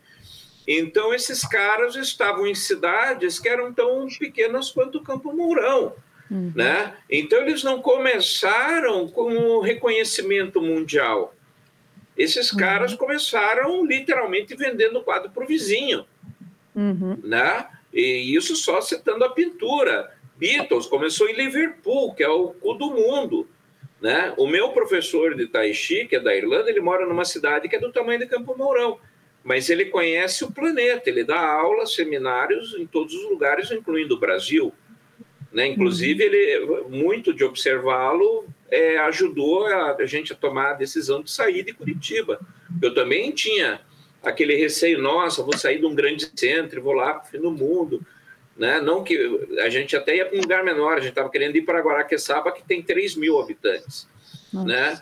Então, assim, e daí ele colocou de forma muito clara, e até pelo exemplo de vida dele, que você é uma pessoa. Hoje nós somos pessoas do mundo, sempre fomos. E hoje a internet escancarou isso. Então você uhum. pode morar em Guaraqueçaba, com 3 mil habitantes, e está no mundo. Está tão atual quanto um cara que estourou em Nova York. Então, essa é a primeira reflexão. Acho que você vai, vai discorrer sobre isso.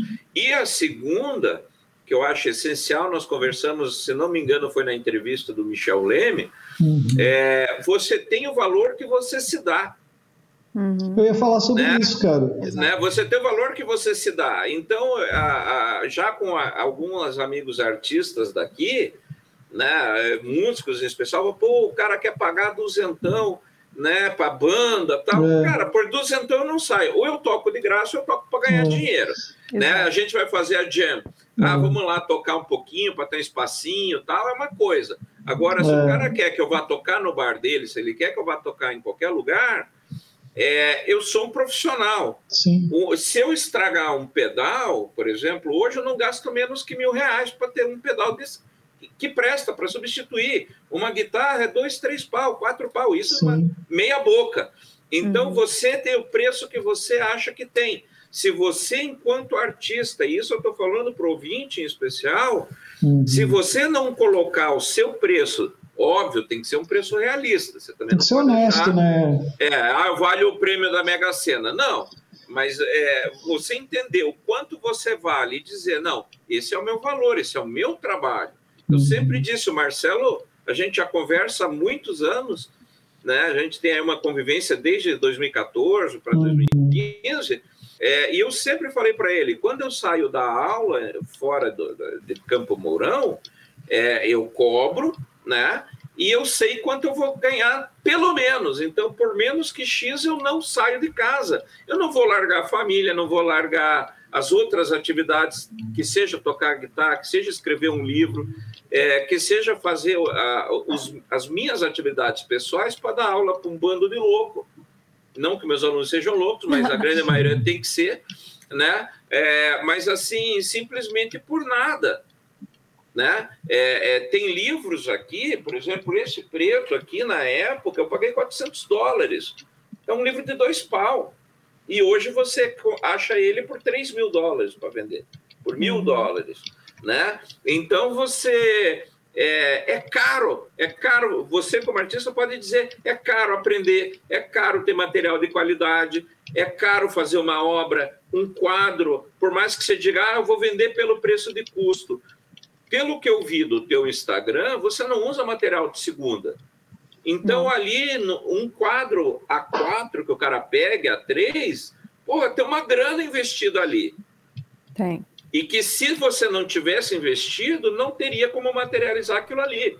Porque a tinta tem que ser de qualidade, o pincel tem que ser de qualidade, o papel, qualidade. Né? A música, a mesma coisa. Essa, esse troço, ah, vou tocar num cabo de vassoura, desculpa. Mas eu, é, é, é claro que o artista, você com o teu traço, se pegar, ah, eu pego um lápis ali, eu faço. Mas você uhum. sabe que você vai se expressar melhor com material de qualidade.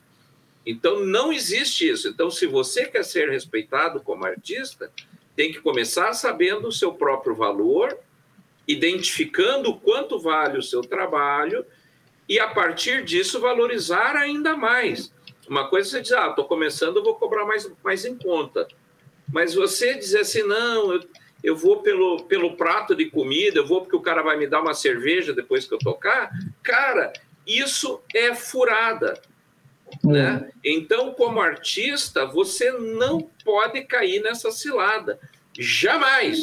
Né? O, o Salvador Dali fazer uma mega exposição num ambiente público, o cara lá, o Gaudí, né, que fez lá o parque e tal, não sei o quê, é, porra, é, é, é, foi uma mega produção do cara lá na loucura dele e eles receberam para isso e foi um troço fabuloso. Então você tem que estar muito consciente, e desculpa eu me estender nisso, mas eu acho que você tem que estar muito consciente disso se você quer viver de arte. Né? Um médico, você chega lá, olha, eu quero fazer um serviço, olha, é tanto, acabou.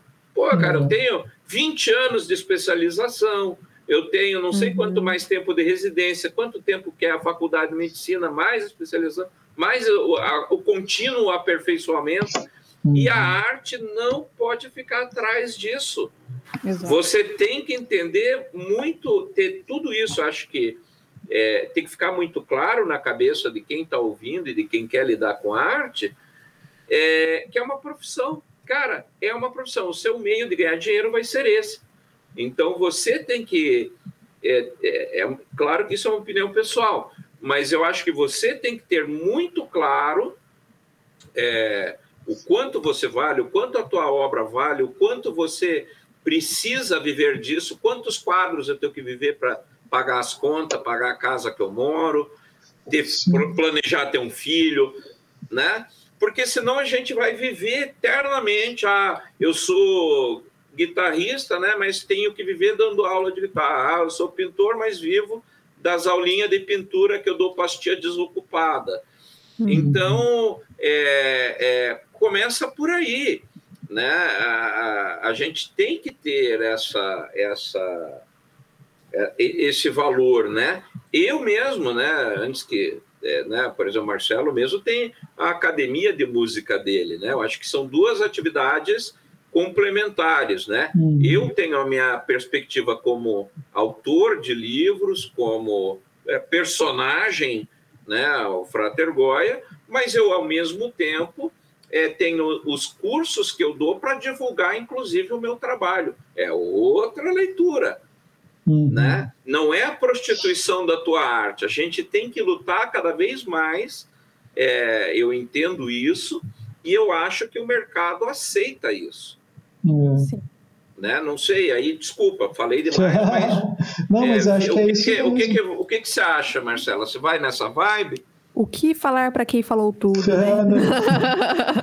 Concordo com tudo que você falou, porque olha, é, eu considero que eu tenho essa postura há algum tempo, tipo, faz parte da minha personalidade, sabe? Quando eu acredito no negócio, eu quero passar isso para as pessoas, e isso sempre me mostrou como as coisas dão certo quando eu mostro que primeiramente eu acredito. Sim. Então, assim, é, houve momentos aí, tipo, 2019 mais ou menos, em que eu estava vendendo muita arte, enquanto eu via artistas do mesmo nível, digamos, técnico que eu, que falava, meu, não consigo vender arte, não sei o que, não sei o que, e fica reclamando e blá, blá, tipo, só fala que tá ruim, que tá difícil, e daí, de repente, posta uma arte original a 40 reais, uhum. entende? E aí você fica, tipo, mano, pra onde você tá levando a gente? Porque a pessoa que compra com você é aquela que vai falar que a minha arte é cara. Mas quase não acontece. Na verdade, eu acho que nunca aconteceu da pessoa chegar em mim e falar, sua arte é cara. Uhum. Aconteceu de eu passar um orçamento, passar o preço e a pessoa falar, ah, obrigado, vou me planejar. Uhum. Mas não vem com desrespeito, porque eu não dou não que, tipo, todo mundo, né, dá, é, que, que passa por situações difíceis com pessoas assim, dão um lugar para a pessoa criticar, mas eu não dou espaço para esse tipo de pessoa vir falar que a minha arte é caro, porque eu estou aqui dando o preço, sabe? Eu estou aqui mostrando o valor da minha arte e depois o preço é só um detalhe. Sim. Entende? É, tem uma coisa, assim, que eu vivo refletindo, que é uma coisa, tipo, o artista parece que tem um tabu, ele tem medo de, do, do, do, do negócio, sabe? Do dinheiro. Tipo, uhum. de cobrar pelo aquilo que faz, porque porque é uma parada, eu acho que com, entra em confronto, em confronto com aquilo que é da nossa natureza, sabe? Tipo, a gente cria uma parada muito genuína, uma parada que vem de dentro e tal, mas uhum. aí acaba que tem tanto sentimento que a pessoa não consegue pensar de forma racional. Tipo, olha, eu estou estudando aqui há tantos anos, eu estou investindo isso daqui na minha arte, igual o Goya falou, e, e, e de repente a pessoa só quer cobrar, tipo, ah, pensando no agora. Tipo, ah, eu quero comer uma pizza amanhã, dá 70 reais aí que eu te entrego a minha arte que eu passei, tipo, cinco dias pintando, um uhum. mês para pensar, para ter a ideia dela, e um ano, dois anos, três anos para chegar nesse nível técnico. Tipo, esses uhum. dias, esses dias é, eu tava conversando com uma artista e ela falou assim: eu acho interessante a gente pensar quantas pizzas valem o nosso, vale o nosso trabalho. Porque, tipo, uhum. pizza é uma parada que você fala, ah, sexta-feira à noite vou pedir ali uma pizza. Beleza. Uhum. Mas, tipo, sua arte vale quantas, sabe? Uhum. E aí, uhum. nesse momento, parece que dá um choque na sua cabeça. Tipo, eu tô cobrando certo, cara. Vou comer três uhum. pizzas e minha arte já era. Sim. Entende?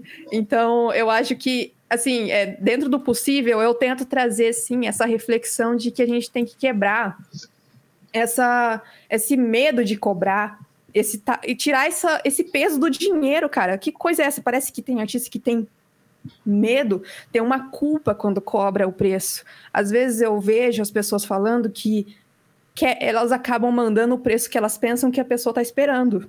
Uhum. Entendeu? Sendo que, na verdade, é uma oportunidade de você falar, ó, a arte vale isso daqui. Sim. E aí vai acaba jogando pro universo, né? Se a pessoa tá disposta ou não. E aí também a questão da pessoa reconhecer o valor da sua arte, né? Sim. Porque a pessoa que reconhece o valor da sua arte, está disposta, te entende e tem as condições, ela paga. E também é uma coisa assim para se arriscar, porque é assim que se cria essa rede de clientes. Eu digo por mim, uma pessoa que paga por tanto conhece outra que paga por tanto conhece outra que gosta da mesma coisa, e assim Sim. você vai se mantendo junto com aquela rede de pessoas que apoiam sua arte, que gostam daquela, daquilo que você faz e que pagam por isso e que te mantém trabalhando, feliz. É. Né?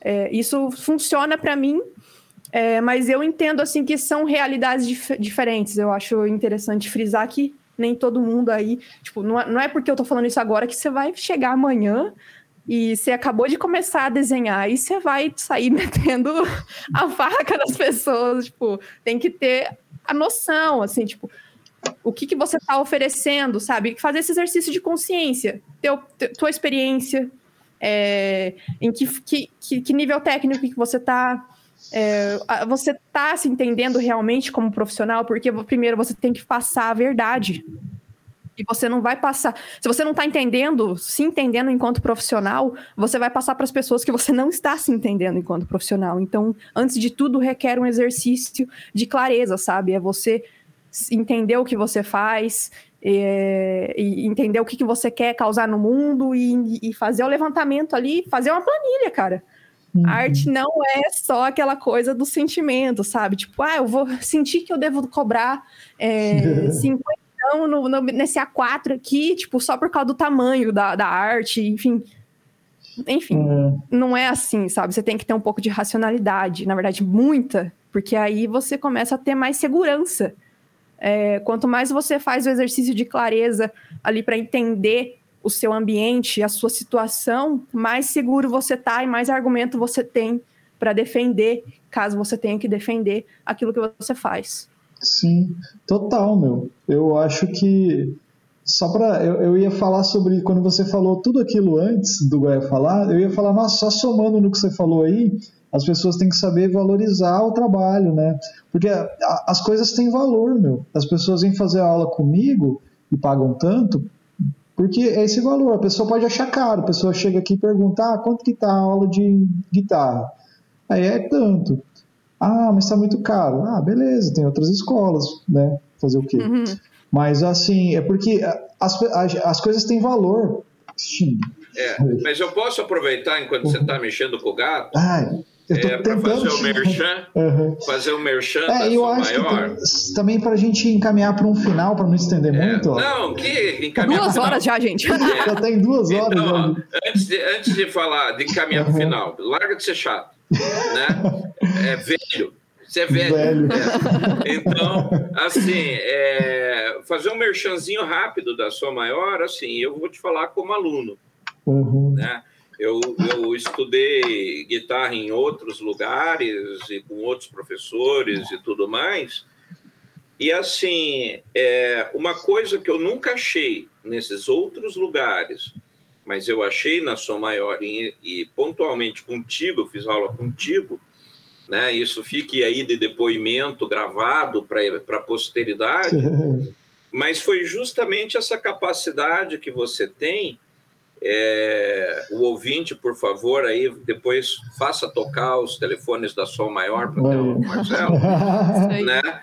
Que, porque é, você tinha uma coisa que me atraiu muito, que é a criatividade e o fato de você não estar. Tá, eu sei que você tentou várias vezes passar harmonia, passar tudo, né? Aquela coisa formal da aula, né? Que nós temos que passar, né? A gramática, né? Pela qual a gente tem que estudar, mas ao mesmo tempo você sempre teve o lado do criativo, de, de tentar levar o aluno é, para esse lado assim, o que você quer mostrar, o que, que você quer passar nessa música? Ó, ele está fazendo isso, mas o que, que você quer fazer?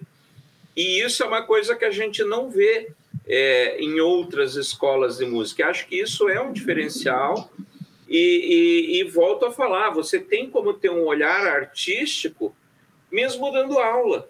Sim. Quando um professor de pintura, ele também, ele, não adianta você ficar falando, ó, oh, pincelada, tem que ser desse jeito, rabisco, tem, tem que ser desse jeito. E sim, olha, eu vou tirar o, o, o que está na cabeça desse aluno, como é que eu faço? O, o pior é como é que você tira o que está na tua cabeça para o papel. Uhum. Como é que você tira o que está no teu coração, na tua cabeça, para o instrumento? Né? E isso não tem preço. E, e, e para mim, como consumidor né, de uma aula de, de, de pintura, uma aula de, de, instrumento musical, eu acho que é o mais importante. Não adianta eu ficar aprendendo a harmonia, ah, porque o Schoenberg dizia não sei o quê, se na hora de eu expressar o meu sentimento eu não consigo elaborar uma frase. Uhum. Né? Então, assim, é, eu acho que isso é muito legal assim, para quem está ouvindo é, pensar nisso. Que às vezes um, um, professor aprender a arte, você precisa ter alguém que te ensine que tem um olhar artístico. Senão você vai ser só um cara reproduzindo ali. Né? Você vai ser só um cara que reproduz. Ah, você pinta bem? Não, você reproduz bem. Uhum. Né? Você toca bem? Não, você reproduz bem, né? A maldição do cover. Né? Mas e, e, quando eu quero sair né, do, do cover e quando eu quero sair da reprodução e para aquilo que está interno, né? Para as minhas angústias, as minhas ansiedades, as minhas alegrias, né? Então, fica aí o merchan. Se você entendeu o recado, você vai ligar para o Marcelo, né? E, e vai fazer acontecer, porque eu acho que isso é legal, sabe, Marcelo? Uhum. É, eu falo como amigo e como, como ex-aluno, que para mim foi o que fez diferença. Né? Na, na escola, em todo o aprendizado que eu tive pregresso, né, você destampou uma, uma, uma, uma represa ali é que eu não vi em outros lugares fazendo. Uhum. Então, acho que isso é muito legal, assim, é um momentinho merchan, mas que fica para o pessoal refletir o que, que você está procurando quando você quer aprender música, o que você está procurando quando você quer aprender a desenhar, é, esculpir ou fazer qualquer tipo de aprendizado, né? Qual o teu objetivo? Uhum. E buscar pessoas que passem por isso. Cara, né? só, só agradeço as palavras aí. Fiquei emocionado. Fiquei emocionado. É. é. E aproveitando o momento, tipo, pô, muito obrigado aí. Fico muito feliz por ter ajudado na vida de alguém. E, e aproveitando também esse, isso como um desfecho, né, do nosso bate-papo, senão a gente vai a noite inteira aqui É verdade, ó. Viu, isso que dá chamar sem, sem bater um papo antes, hein? É, né? Tipo um, um papo papo mesmo. Mas, cara, tipo, eu acho que o negócio fluiu super legal. Eu queria agradecer, Marcelo. Obrigado por, por ter aceitado o convite. Eu lembro que eu mandei mensagem para você no Insta e ficou um tempão para mim te responder e eu acabei, sabe, me bananando. Eu até pedi desculpa depois, pô, porque. Mas, assim, pô, muito legal de você participar, muito legal. É, gosto bastante do teu trabalho. Uh, vamos ficar em contato fazer coisas uhum. juntos e é isso aí. Quando tiver exposição, nos avise. E assim, acho que para fazer o, o, teu jabá aqui, como que te encontra, como que, como que, pô, quero um, um, trabalho da Marcela, como é, que, como é que faz, tem teu site, como é que é? A gente deixa depois no, o linkzinho, mas expõe aí para a galera que estiver ouvindo. Bom, primeiramente, eu que agradeço pelo convite, viu, gente? Foi uma experiência muito legal, gostei muito de ter essa troca com vocês. Acho que tem tu, temos tudo aí para continuar em contato e fazendo umas trocas legais, é, criando tudo. Tomara que a gente consiga aí colocar tudo que a gente colocou, é, deu de ideia aqui em prática. Depois que tudo isso acabar novamente. Uhum. Mas, enfim, é, para me encontrar, gente, principalmente no Instagram, arroba Marcela Lauber Art. E se você quer entrar no meu portfólio, acompanhar tudo de uma forma mais objetiva é, e, e, futuramente acessar a loja, o lançamento da loja está programado para novembro deste ano. Tá bom? Ainda não tem a data certinho, mas eu vou provavelmente divulgar isso pelo meu Instagram. Já estou divulgando algumas coisas por lá. O site é www.marcelalauber.com. Então são por esses dois contatos principais que você pode me encontrar e dar um alô se vier do podcast, que eu vou ficar muito feliz. massa, massa. muito legal. Considerações, Goya? Não, eu já falei demais hoje. é isso aí, então a gente vai encerrando por aqui.